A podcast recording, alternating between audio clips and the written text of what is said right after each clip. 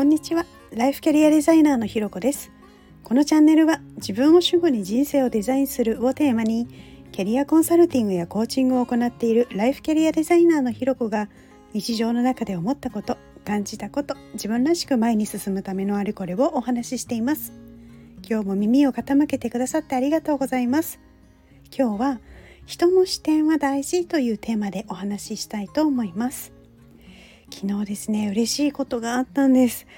あの何かというとですねあの、まあ、毎週を振り返って自分をチューニングするというコンセプトで毎週メルマガを配信しているんですね。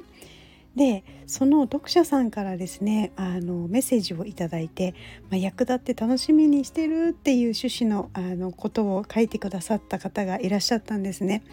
でもそれが嬉しくて嬉しくてでもうよりいいものをお届けできるようにこれからも頑張ろうっていう風になんかすっごい思える嬉しい出来事がありました。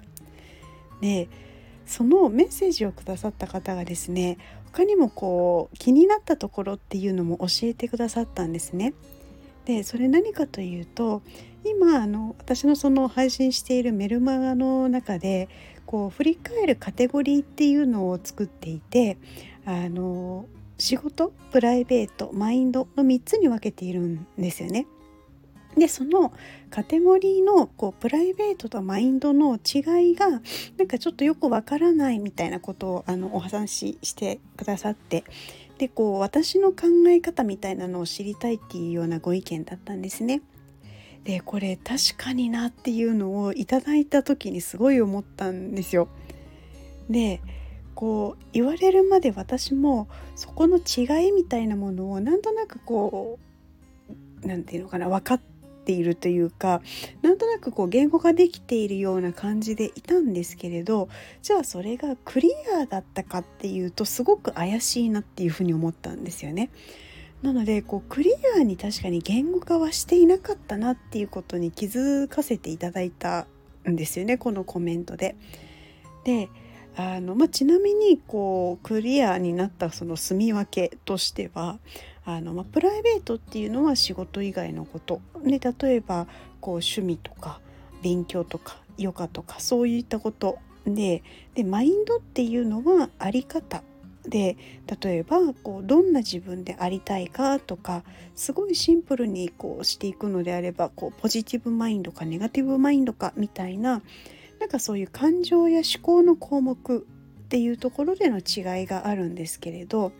この言語化っていうのもそのメッセージをくださった読者さんの意見で改めてあのきちんとこう明文化できたっていうところがあったんですよね。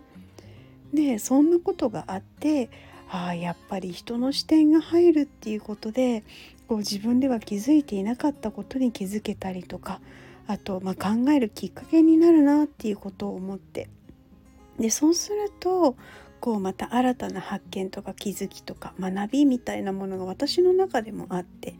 でそれをこう活用するから前より良くなるっていう好循環になるななんていうことを再認識しました。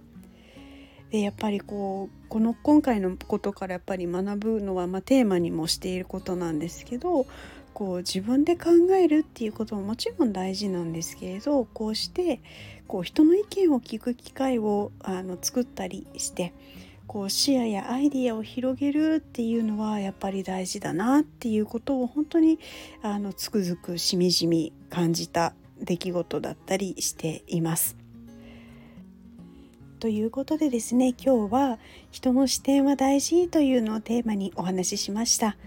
ここまで聞いてくださってありがとうございます。いいね、コメント、レター、フォローいただけるととっても励みになります。それに今日のように何かこういうのが気になるなとかこういうの話聞いてみたいななんていう要望もぜひぜひ教えていただけたらと思います。よろしくお願いします。